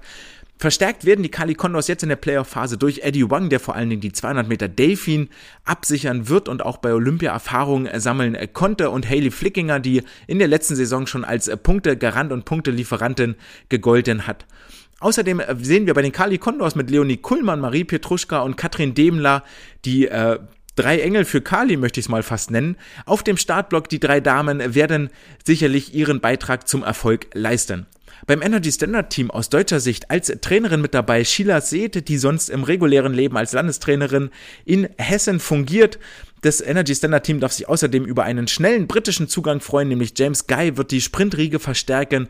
Außerdem weitere Stars Sarah Sjöström, Ilya Shimanovic, Evgeny Rilov, Kliment Kolesnikov, der jetzt auch bei der Kurzbahn-EM schon überzeugt hat und dabei war, genauso wie die drei anderen genannten und Shiban Horhi, die aus Hongkong jetzt mit fünf Wochen Trainingszeit in diesen Playoff-Block reingeht. Die DC Trident begrüßen aus dem schwarz-rot-goldenen Regime Annika Brun auf dem Startblock und dürfen sich mit Bailey Anderson den beiden Delouf-Schwestern Andreas Vasarios und Ryan Hoffer auch hier Hoffnung machen, dass sie durchaus eine Rolle mit äh, spielen und ein, ein Wörtchen mitreden können bei der ein oder anderen äh, Siegvergabe über die einzelnen Strecken. Was ihnen aber hart ins Kontor schlägt, ist, dass ihr Rückenass Jacob Pebley nicht mit dabei sein wird in dieser Playoff-Phase und das, äh, der kraulschwimmende Zack Apple, der zweimal Olympiagold gewonnen hat in äh, Tokio, der wird auch nicht mit zum Roster zählen und das sind zwei herbe Schwächungen, die die DC Trident hier ähm, verkraften müssen. Beim Team Iron ist es Nicolas Santos, der wohl seinen 50 Delfin-Weltrekord nochmal Ansprüche anmelden wird. Die Frage hier ist eigentlich, wird Katinka Hostschuh an den Start gehen oder nicht? Sie ist wohl mit dabei in Eindhoven, aber das war sie auch schon in Neapel. Das heißt noch nicht, dass sie mit ins Wettkampfbecken springt. Es kann auch heißen, dass sie sich von außen als Teammanagerin fungiert und gar nicht ähm, erstmal noch sich zurücknimmt aus dem Wettkampfgeschehen. Im zweiten Match am Samstag und Sonntag sehen wir dann die anderen vier Teams auf dem Startblock, nämlich das Team der London Raw, der LA Current, der Aqua Centurions und der Toronto Titans. Und das ist ein sehr, sehr, sehr spannendes Duell. Die Aqua Centurions überzeugen über die Sprintstrecken massiv aus der regulären Saison, können hier mit Sicherheit einige wichtige Punkte wegschnappen. Das Team aus London sehr stark, hat sich nochmal verstärkt und es dürfte wohl sehr, sehr spannend werden, vor allen Dingen über die 100 Meter Freistil, wo Emma McKean für die Londoner auf den Startblock steigt, überzeugte im Weltcup mit 50,58 Sekunden und wird den Weltrekord im Laufe dieser ISL-Saison mit Sicherheit angreifen, denn sie wird bei der Kurzbahn-WM in Abu Dhabi nicht mit dabei sein. Das heißt, wenn sie die erste Frau sein will, die unter 50 Sekunden schwimmt, dann ist die jetzige ISL-Saison ihr Pflaster und ihre Bühne dafür. London, Toronto und LA haben den Platz 3, 4, 5 nach der Vorrunde belegt. London ist natürlich irgendwie der Favorit. Wann immer sie auf eins der anderen beiden Teams gestoßen sind, haben sie sich besser platziert und besser abgeschnitten. Aber ob das jetzt immer noch so gilt, sei mal dahingestellt. Denn die LA Current haben sich durchaus verstärkt, dürfen ihren Rückenschwimmer Ryan Murphy begrüßen. Und das wird nochmal ein richtig, richtig spannendes Duell, wenn die, wenn Ryan Murphy mit den, gegen die Energy Standard mit Kolesnikov und Rylov antritt und wenn er auch auf ähm, Coleman Stewart von den Kali Condors treffen wird. Aber jetzt erstmal wird es für ihn ähm, gegen Christian Diener und Guillaume Guido von den London Raw um den Rückenstrecken um Punkte gehen. Außerdem Christian Kolomeev, der die Lagenstrecken für die LA Current verstärken wird. Die Londoner wiederum haben sich mit einem Brustschwimmer verstärkt, nämlich Kirill Prigoda ist äh, neu im Team dazugekommen für die Playoff-Phase. Dazu kommt Tom Dean, der eine viel, viel, der eine große Einsatzbreite hat und damit das Team wirklich massiv verstärkt. Und wir alle haben vielleicht mitbekommen oder auch nicht, wenn nicht, dann sage ich euch das jetzt. Adam Peaty ist bei BBC's Strictly Dancing ausgeschieden und ähm, wird dort nicht mehr das äh, Tanzbein schwingen im Fernsehen jede Woche, sondern kann sich jetzt wieder aufs Schwimmen konzentrieren, auf das, was er wahnsinnig gerne macht und womit er auch definitiv noch bis äh, Paris äh, durchhalten wird. So hat er es via Social Media kundgetan. Ob er jetzt schon in den Playoffs dazustößt oder überhaupt in dieser ISL-Saison nochmal dazustößt, das steht in den Sternen. Da wollte sich keiner der Beteiligten weiter festlegen. Ansonsten für den DSV Christian Diener am Start, der in der Vorrunde schon einen neuen deutschen Rekord über die 50 Meter Rücken aufgestellt hat. Für die Toronto Titans aus deutscher Sicht wahnsinnig interessant, denn Fabi Schwingenschlögel mit neuem deutschen Rekord durch die Weltcup-Saison geschwommen, durfte sich auch über reichlich Preisgeld freuen. Dazu Marius Kusch, der aus den USA wieder mit einfliegt und Nadine Lemmler, die ja kein Wettkampfgeschehen mehr, keine Sportlerin mehr ist, sondern jetzt als Trainerin für die Toronto Titans am Beckenrand steht, hat das Ganze auch schon in der Regular Season getan und kann sich jetzt aber voll auf Stoppuhr und Pfeife konzentrieren und ihren Freund Fabi Schwingenschlögel betreuen. Bei Toronto war fraglich, ob die erste 15-jährige Summer McIntosh mit dabei sein wird, aber auch sie wird in Eindhoven mit am Start sein, was eine große Verstärkung ist auf den äh, Damenstrecken 400 Freistil, 200 Delfin, 400 Lagen. Sie stellte ihre Vielseitigkeit ja schon unter, unter Beweis. Außerdem Louis Hansen, Kelly Mass, Kelsey Walk, Kasia Wasik, Michelle Coleman und Brent Hayden für die Toronto Titans mit im Wasser. Und zu guter Letzt, das Team der Aqua Centurions hat ebenfalls reichlich Star Power mit dabei. Nicolo Martinengi ist uns ein Begriff. Sebastian Schabo ist gerade schon gefallen. Über die 50 Meter Delfin dürfte er sich in einem Fernduell mit äh, Nicolas Santos befinden. Arno Kaminga mit dabei, Elena Di Ledo, Alessandro Miressi, Chase Kalish, Ilya Borodin, der über die 400 Meter Lagen jetzt den Kurzbahn-EM-Titel geholt hat, wenn ich mich nicht irre. Also reichlich, reichlich Star Power und viele, viele schnelle und spannende Rennen erwarten uns hier. Ich bin schon ein bisschen gehypt wieder darauf, die besten äh, Schwimmer in Aktion für ihr Team zu sehen, vor allen Dingen die ähm, Stimmung mitzuerleben, die sich auch durchaus durch das Fernsehen mittransportiert. Und von uns jetzt hier aus Dortmund ist Eindhoven auch wirklich nicht weit. Das sind zwei Stunden Fahrtweg, anderthalb, wenn man äh, gut durchkommt, abends oder am Wochenende. Von daher ist noch gar nicht so ganz klar. Vielleicht fahre ich auch einfach mal vorbei und gucke mir das Ganze live an. Aber dazu werde ich dann an gegebener Stelle auch mal berichten. Damit kommen wir von der ISL zur Wissenschaft der Woche und ihr habt alle drauf gewartet, seitdem ihr die Ankündigung gehört habt und die Begrüßung am Anfang. Was ist denn jetzt eigentlich die entscheidende Lage beim Lagenschwimmen?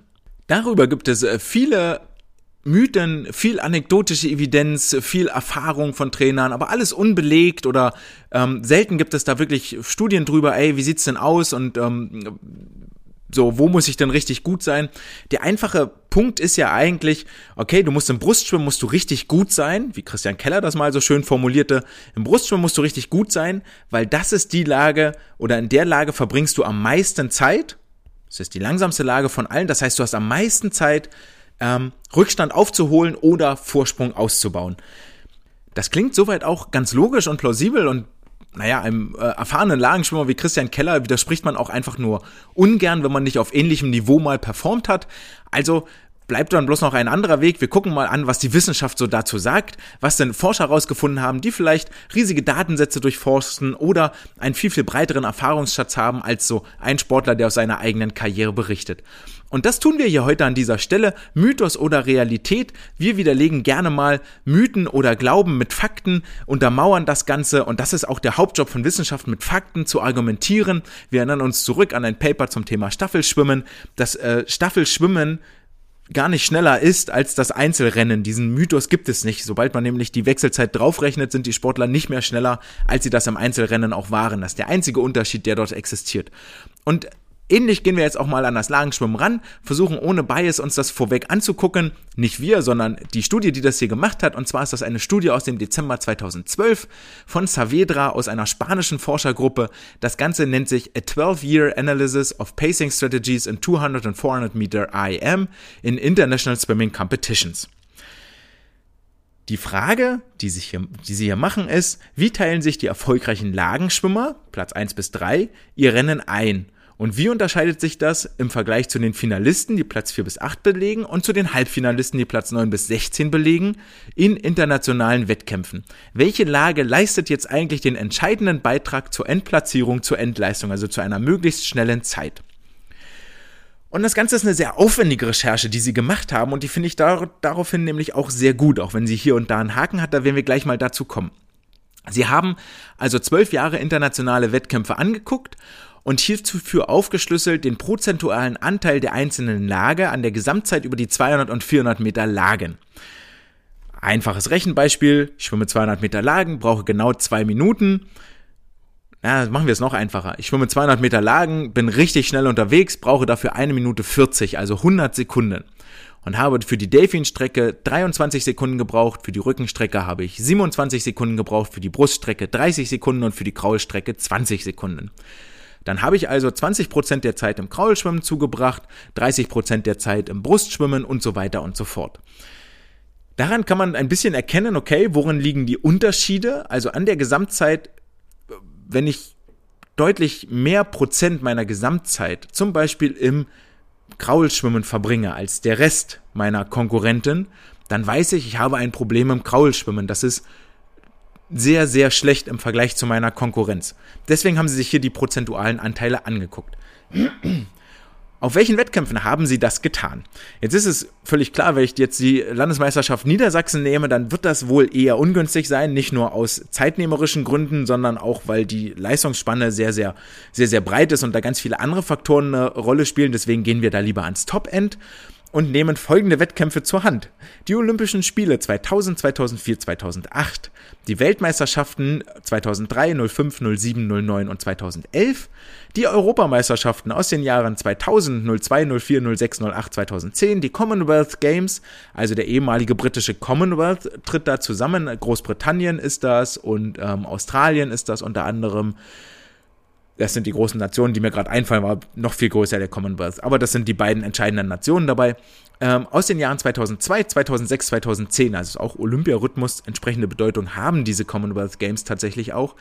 Dann die Pan Pacific Games, also die pan-pazifischen Spiele, wo ähm, die Amerikaner immer sehr stark vertreten sind und mit den Anrainerstaaten des Pazifik, glaube ich, dort um die Wette schwimmen, so eine Art Europameisterschaft für den pazifischen Raum. Auch im Olympiarhythmus Jahrgang gab es 2002, 2006, 2010, sowie die US- und australischen Trials Jahrgang 2000, 04 und 08. Damit kommen wir auf insgesamt 26 Wettkämpfe, in denen jeweils 16 Personen über zwei Geschlechter in zwei Events untersucht worden sind. Und ich erspare euch die Mathematik dahinter, das macht 1664 Rennen. Davon waren 1643 verfügbar, eins hat gefehlt, passiert ja immer mal. 821 Männer wurden ausgewertet, 822 Frauen. Und das Ganze ist wie folgt passiert und ich möchte eine kurze Tüte Mitleid für einen armen, traurigen Mitarbeiter in dieser Forschungsgruppe mal aufmachen und ein großes Ohr sagen. Denn diese Ergebnisse hat einer der Autoren händisch in Excel eingetragen. Eine Arbeit, die ich wirklich nicht tun möchte. Aber egal. Die Daten lagen dann vor in Excel und hiermit haben wir nämlich ein Problem. Wenn wir so eine riesige Datenbasis haben, dann wird der Statistiker jetzt schon mal aufschreien und sagen, oh Gott, das ist zu viel, weil je mehr Daten ich habe, ist nicht automatisch besser, sondern ich habe dann immer das Problem, wenn ich eine sehr große Datenbasis habe, werde ich immer mit irgendetwas, was ich untersuche, signifikant.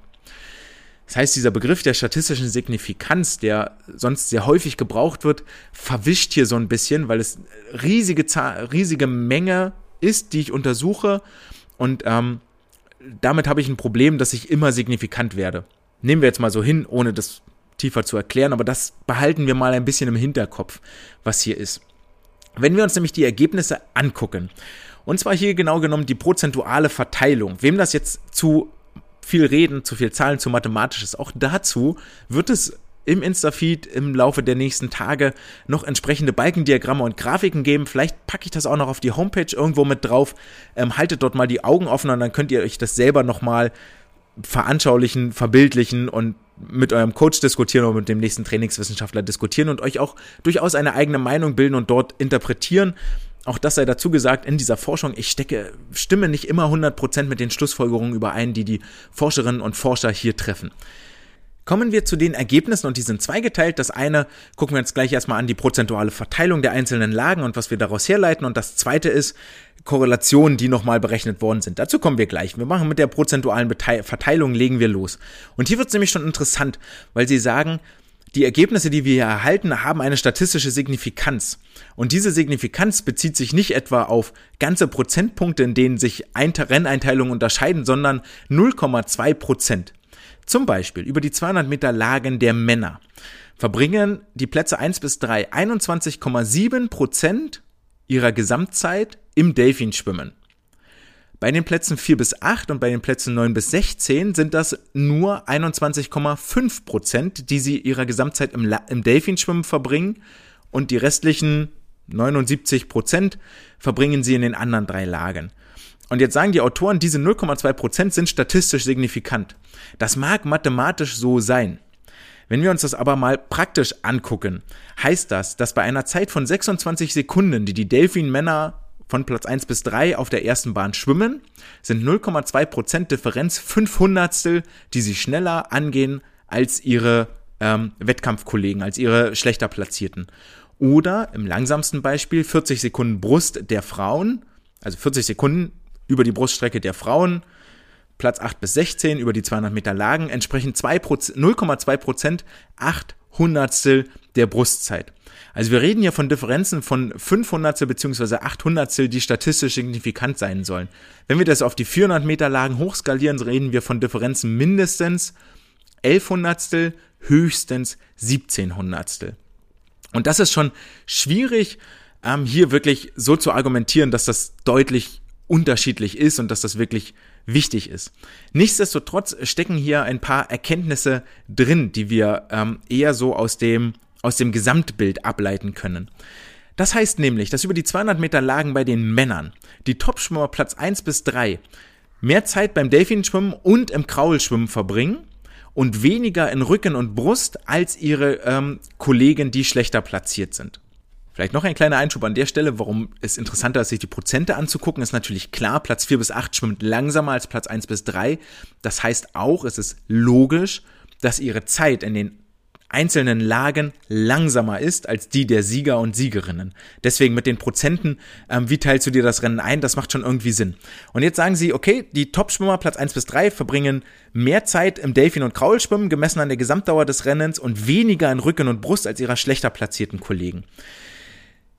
Die absolute Zeit ist in Delfin und Kraul am kürzesten, leuchtet irgendwie ein. Delfin schwimmen hast du den Start mit dabei und Kraulschwimmen ist die schnellste Lage. Von daher alles klar, dass dort die Absolutzeiten über alle Plätze hinweg in ihren jeweiligen Rennen und äh, Peer Groups sind dort am schnellsten. Nehmen wir so hin. Über die 400 Meter Lagen ist das Bild genauso. Auch hier verbringen die Topschwimmer Platz 1 bis 3 prozentual mehr Zeit im Delfin- und Kraulschwimmen und weniger in Rücken und Brust. Auch hier wieder die absolute Zeit ist in Delfin und Kraul am kürzesten. Für die Frauen gilt das nicht ganz in der gleichen Art und Weise. Hier gilt über die 200 Meter Lagen, dass die Platz 1 bis 3 Platzierten, also die Medaillengewinner, auch wieder beim Delfinschwimmen mehr Zeit verbringen als ihre Konkurrentinnen und deutlich weniger Zeit in Brust. In Rücken und Kraul unterscheiden sich die Gruppen gar nicht. Das heißt, die Frauen, die siegreichen Frauen sind in, verbringen in Delfin mehr Zeit und in Brust weniger als ihre Konkurrentinnen. Über die 400 Meter Lagen verschiebt sich da das Bild ein bisschen, denn hier verbringen sie wieder prozentual mehr Zeit beim Delfinschwimmen. Und zwar, um mal Zahlen in den Raum zu werfen, 22,8 Prozent für die siegreichen Athletinnen, 22,7 für die Platzierten im Finale und 22,5 Prozent für die Halbfinalisten, die also Platz 9 bis 16 belegen, also 0,3 Prozent Unterschied. Und diese Zeit, die sie dort mehr verbringen, müssen sie ja woanders wieder aufholen. Und das tun sie über die nachfolgenden 300 Meter ziemlich gleichmäßig. Nämlich 25,4 Prozent in Rücken, 25,5 für die Konkurrenz, 28,9 in Brust für die Sieger, 29,0 für die Konkurrenz und 22,9 Prozent im Kraulschwimmen, 23,0 für die Halbfinalisten beziehungsweise für die Nichtgewinner. Ähm, was lernen wir hier raus eigentlich über dieses Gesamtbild? Wenn wir uns das alles angucken im Gesamtkonstrukt, dann lernen wir daraus, dass es wichtig ist, das Delfinschwimmen nicht zu überpacen, sondern viel eher lang und locker zu schwimmen, guter Rhythmus zu haben, statt einem erzwungenen, oh, ich muss jetzt schnell anfangen und muss von vorne weg das Ding gewinnen. Das ist das, was wir hier mitnehmen, denn das ist auffällig über alle Strecken, über alle äh, Geschlechter hinweg dass die Sieger im Delfinschwimmen, nur ja, ich sag mal, das eher etwas ruhiger angehen lassen, dafür dann aber bei den Männern vor allen Dingen in Rücken und Brust viel, viel mehr Tempo machen und dort schneller sind als ihre Konkurrenz und den Kraul dafür dann möglicherweise sogar wieder etwas langsamer, aber das spielt dann gar keine Rolle mehr, weil sie in Rücken und Brust ähm, so gut sind und in Kraul ja immer noch gut. Das heißt nur, sie sind dort etwas verhältnismäßig etwas langsamer, aber immer noch gut und schneller möglicherweise einfach besser trainiert. Mit anderen Worten, wenn wir das in die Praxis mit übertragen wollen, arbeitet an einer guten Renneinteilung, an einer entsprechenden Taktik, dass das Delfin-Schwimmen nicht überpaced wird, dass dort nicht zu viel Energie investiert wird, damit das Rücken- und das Brustschwimmen als tragende Säule, als Unterschiedsmacher ähm, im Vergleich zu den Platzierten, damit das seine Wirkung entfalten kann und die Sportler dort wirklich ähm, Vollgas geben und sich ihren Vorsprung rausarbeiten und rausschwimmen. Ich hoffe, hier ist jetzt klar geworden, worauf ich hinaus wollte und was die Erkenntnis ist, die hier drin steckt. Wir kommen zum zweiten Punkt, zur Korrelation. Also, Korrelation heißt immer, was beeinflusst was. Und hier in dem Sinne, welche Lage beeinflusst die Endzeit, die der Sportler bringt, am meisten? Das Ganze ist die sogenannte Pearson-Korrelation. Die misst den linearen Zusammenhang zwischen zwei Variablen. An der Stelle also Einzelzeit der, Einzel, der, der Einzellage äh, im Zusammenhang mit der Endzeit. Ist dieser Wert gleich eins, heißt es ein linearer Zusammenhang. Je, ähm, heißt also ganz stumpf, je schneller das, das, das Kraul schwimmt, desto schneller ist meine Endzeit. Immer völlig egal. Oder anders ausgedrückt, letzter Satz dazu, je größer die eine Variable, desto größer ist auch die andere. Zum Beispiel Körpergröße und Schuhgröße korreliert miteinander. Je größer ich bin, desto größer sind meine Schuhe. So. Was stellen die Forscher und Forscherinnen jetzt hier fest? Völlig überraschend, Captain Obvious winkt um die Ecke, jede Lage über jede Strecke korreliert mit der Schwimmzeit. Hurra! Leuchtet natürlich irgendwie ein, wenn ich im Brustschwimmen schneller schwimme, dann wird meine Endzeit kleiner. Okay. Jede Lage hat also einen gewissen Einfluss auf die Endzeit. Schwimme ich Delfin schneller, der Rest bleibt gleich, dann wird natürlich auch die Gesamtzeit schneller. Wichtig hierbei ist, wir nehmen irgendwie an, dass da ein gewisser Trainingszustand auch vorherrscht. Denn es wäre grundsätzlich natürlich zu erwarten, dass ein schnelleres Delfinschwimmen dazu führt, dass ich eher ermüde, das Kraul und das Brustschwimmen daraufhin sehr langsam wird und ich damit eine sehr langsame Zeit habe. Wir reden ja aber über Top-End-Athleten, die im Halbfinale internationaler Meisterschaften stehen. Und da können wir davon ausgehen, dass die einen entsprechenden Trainingszustand haben, dass diese Ermüdung, die am Ende passiert, nicht die entscheidende Rolle spielt. Bei den Landesmeisterschaften Niedersachsen würde das wieder anders aussehen. Also, wenn ich hier in der Spitze bin, welche Lage beeinflusst denn am meisten die Endzeit? Und hier kommt was sehr Interessantes raus. Das unterscheidet sich nämlich zum einen innerhalb der Platzierungen und bei den Frauen auch nochmal innerhalb der einzelnen Streckenlängen. Bei den Männern gilt für 200 und 400 Meter das Gleiche. Nämlich Platz 1 bis 3 beeinflusst, wird durch das Rückenschwimmen am meisten beeinflusst. Dahinter relativ knapp kommt das Delfinschwimmen. Mit anderen Worten, diejenigen, die Medaillen gewinnen, sind die, die im Delfin- und Rückenschwimmen am besten sind. Mit der entsprechenden Renneinteilung, dafür hatten wir die Prozente vorher, aber die, die gewinnen, sind beim Delfin- und Rückenschwimmen am besten. Jetzt wird der eine oder andere aufschreien und sagen, aber das Brustschwimmen, du hast doch vorhin gesagt. Ja, habe ich gesagt. Und jetzt kommt nämlich ein sehr interessanter Clou. Platz 4 bis 16 über beide Strecken wird am meisten durch das Brustschwimmen beeinflusst. Als Quintessenz bleibt also eigentlich hängen. Um nach oben zu kommen, also Platz 4 bis 16, um dort sehr gut zu sein, muss ich Brustschwimmen können. Um dorthin zu kommen, muss ich Brustschwimmen können. Wenn ich dann aber dort an dieser Stelle bin, dann muss ich mich im Rücken- und Delfinschwimmen verbessern, um das nächste Level zu erreichen. Dort muss ich dann besser werden. Platz 1 bis 3 können alle Brustschwimmen. Die haben alle das gleiche Niveau im Brustschwimmen, aber nicht unbedingt im Rückenschwimmen. Und das Ganze wird nochmal unterstützt, so verweisen die Autoren hier drauf, durch eine Studie, die sich die Olympischen Spiele 2000 in Sydney angeguckt hat, wo sie zu dem gleichen Ergebnis kamen, dass die Leute, die am Ende gewinnen und Top-Platzierungen haben, Platz 1 bis 3, dass diese, dass die besten Rückenschwimmer sind und dass dort der größte Einfluss im Rückenschwimmen ist auf die Gesamtleistung, auf die Gesamtplatzierung.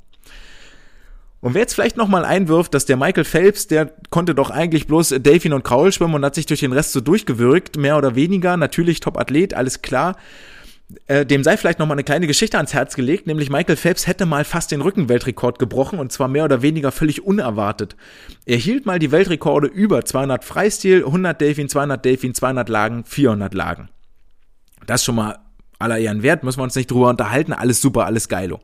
Hat aber 2004 auch bei den, aus, äh, bei den amerikanischen Trials die Olympia-Quali über 200 Rücken geschafft, ist dort Zweiter geworden, hat dann aber aufgrund des zu erwartenden Programms in äh, Athen 2004 auf die Nominierung über die 200 Meter Rücken verzichtet und hätte drei Jahre später in 2007 fast den 100 Meter Rücken Weltrekord gebrochen bei den Winter Nationals in den USA, schlug dort in 53,01 Sekunden an und blieb damit nur 300 über dem damals gültigen Weltrekord.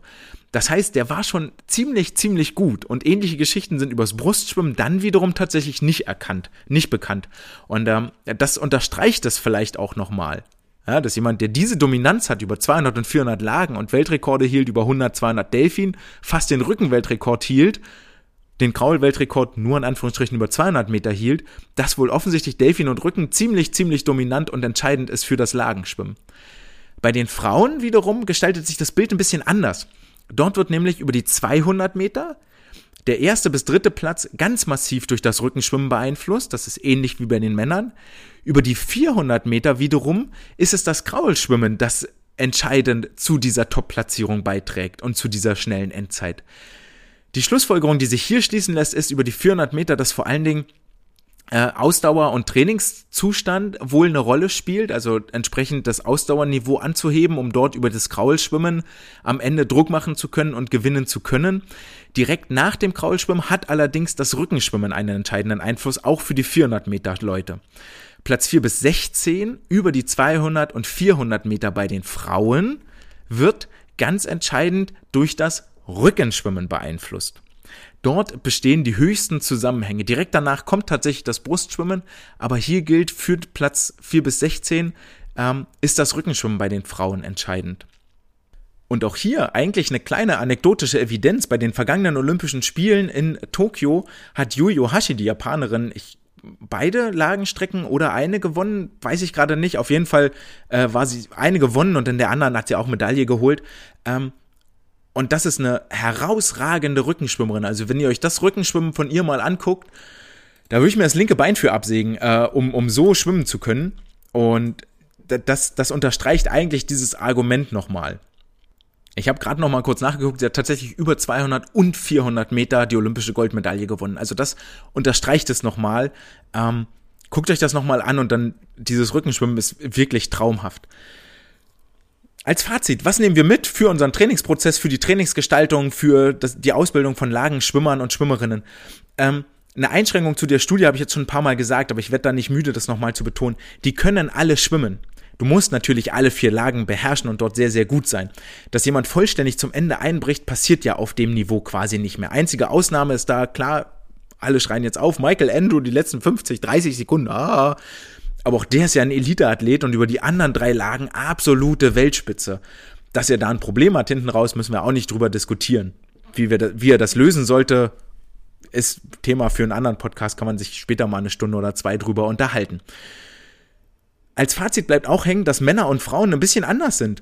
Frauen sind nämlich relativ gesehen zur Gesamtzeit im Kraulschwimmen deutlich schneller als die Männer. Und zwar verbringen Frauen im Kraulschwimmen über die 200 Meter so ungefähr 23,6 Prozent ihrer Zeit und die Männer 24 Prozent ihrer Zeit. Und über die 400 Meter Lagen verbringen die Männer 23,3 Prozent ihrer Zeit im Kraulschwimmen und über die, bei den Frauen sind das so 22,8, 22,9 Prozent, die sie im Kraulschwimmen verbringen. Das heißt, die Frauen sind am Ende des Rennens prozentual leistungsfähiger als die Männer. Das liegt möglicherweise daran, dass äh, Frauen weniger Muskeln haben als Männer, dementsprechend weniger Laktat anhäufen, beziehungsweise das Laktat, was sie anhäufen, aufgrund der prozentual höheren Fettmasse verglichen mit Männern, vielleicht auch besser dort in dem Fettgewebe speichern können mögen mich jetzt Physiologen korrigieren, ob Laktat im Fett gespeichert wird während einer Belastung oder nicht, weiß ich nicht. Aber Fakt ist, Frauen haben weniger Muskeln, deswegen häufen sie weniger Laktat an und können deswegen möglicherweise am Ende des Rennens schneller schwimmen verglichen zur Gesamtleistung. Dann gibt es noch einen wichtigen Unterschied, nicht zwischen Männern und Frauen, sondern zwischen den 200 und den 400 Meter Rennen. Und zwar sind die 400 Meter in der Regel ähm, auf die zweite Rennhälfte fokussiert und die 200 Meter auf die erste Rennhälfte orientiert. Wenn wir uns das in Prozenten angucken, dann heißt das, dass über die 400 Meter 48 Prozent der Zeit in, der, in den ersten 200 Metern und 52 Prozent der Zeit in den zweiten 200 Metern zugebracht werden. Und im 200 Meter Rennen werden 47 Prozent der Zeit in der ersten Rennhälfte, also auf den ersten 100 Metern zugebracht und 53 Prozent der Zeit auf den zweiten 100 Metern. Das heißt, hier geht es wirklich darum, schnell Delfin und Rücken zu schwimmen und dann ins Ziel zu kommen als Sieger, erster, zweiter, drittplatzierter. Die Unterschiede in den taktischen Ausrichtungen der beiden Rennen spiegelt sich auch in den Ergebnissen wieder. Und zwar sagen sie jetzt hier über die Statistik, die sie gemacht haben, dass weniger als 40 Prozent aller Medaillengewinner eine Medaille über die 200 Meter und die 400 Meter Lagen gewinnen, unabhängig von der Farbe der Medaille. Und das finde ich für die Ähnlichkeit, die diese beiden Rennen von außen erstmal haben, das heißt Vielseitigkeit, muss alle vier Lagen können und so weiter und so fort, ist es schon relativ erstaunlich, dass die, dass die Quote von Sportlern, die in beiden Rennen Medaillen gewinnen, doch so niedrig ist. Für uns als Trainer nehmen wir mit, dass wir aus den, äh, aus den Prozentanteilen für die einzelnen Lagenanteile, wie das so Spitzenathleten einteilen, können wir ziemlich gut die Splitzeiten bei gewünschter Zielzeit berechnen. Das heißt, wenn ich einen Sportler habe und der soll jetzt demnächst äh, eine, eine 1,57 schwimmen über die 200 Meter Lagen, dann kann ich daraus berechnen, okay, du musst in Delfin ungefähr so, in Rücken so, in Brust so, in Kraul so sein und dann entspreche das einem Rennen, wie es aktuell auf Weltniveau ausgeführt wird. Für uns als Zuschauer, und damit möchte ich jetzt mit einer sehr positiven Nachricht schließen, für uns als Zuschauer heißt das, dadurch, dass die Männer auf Platz 1 bis 3 im Mittelteil schneller sind als die Konkurrenz und dafür aber im Kraulteil etwas langsamer sind als die Konkurrenz, heißt das, dass wir beim Lagenschwimmen ganz, ganz oft bis zum Ende spannende Rennen haben, weil es da nochmal der Rest des Feldes, die Medaillensieger, die späteren Medaillengewinner wirklich jagt und versucht einzuholen und dort Zug um Zug eigentlich ein Stückchen näher kommt. Und das ist doch etwas, was uns als Zuschauer catcht und was was uns als Trainer den äh, Angstschweiß vielleicht etwas auf die Stirn treibt, aber ihr könnt da jetzt in Zukunft etwas entspannter bleiben, weil ihr wisst, okay, mein Sportler kann Delfin schwimmen, der kann Rücken schwimmen, da hat er sein Teil getan, Brustschwimmen kann er auch. Damit gewinnen wir das Ding hier, weil Wissenschaft sagt so damit sind wir dann auch am Ende der heutigen Folge angekommen. Ich hoffe, ihr habt euch gut unterhalten gefühlt, ähm, konntet etwas äh, von Nele mitnehmen, seid ihr ein bisschen gehypt für die kommende ISL-Saison, wisst, wie die Ergebnisse bei der Kurzbahn-EM einzuordnen sind und könnt ab sofort das Lagenschwimmen nochmal mit völlig neuen Augen sehen und wieder dem ein oder anderen Mythos, der euch da am Beckenrand entgegenfliegt.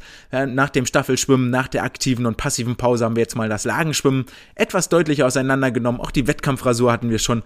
Geile Kategorie. Ähm, Macht mir auch immer Spaß, das rauszusuchen. Ich hoffe, es hat euch genauso viel Freude gemacht. Dann lasst gerne ein Abo da, ein Like da, lasst gerne einen Kommentar da. Und wenn ihr noch viel mehr davon hören möchtet, dann könnt ihr auch gerne etwas in die imaginäre Badekappe werfen. Unter paypal.me slash swimcast könnt ihr eine kleine monetäre Wertschätzung da lassen. Ansonsten bin ich auch glücklich, wenn ihr nächste Woche wieder zahlreich einschaltet. Dann erneut am Donnerstag. Das wird jetzt erstmal der neue Sendeplatz bis einschließlich Dezember sein. Und dann kommt irgendwann Kurzbahn WM Abu Dhabi. Dann gucken wir nochmal, wie wir uns darauf vorbereiten und wie wir die auseinanderklamüsern. Aber jetzt heißt es erstmal, spannende Rennen in der International Swimming League gucken und das Lagenschwimmen völlig neu trainieren. Es war mir eine Freude, euch zu unterhalten. Das war's für heute. Ciao!